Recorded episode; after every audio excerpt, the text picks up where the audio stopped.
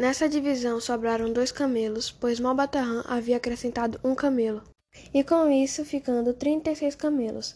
Malbatarran, sabendo que o filho mais velho deveria receber a maior parte dos camelos, ele entregou metade para o filho mais velho, isto é, dezoito camelos. E para o filho do meio, ele deu para ele um terço dos camelos, isso é igual a doze. E para o filho mais novo, ele deu a nona parte, que é quatro. E somando tudo isso, você vai encontrar o resultado 34.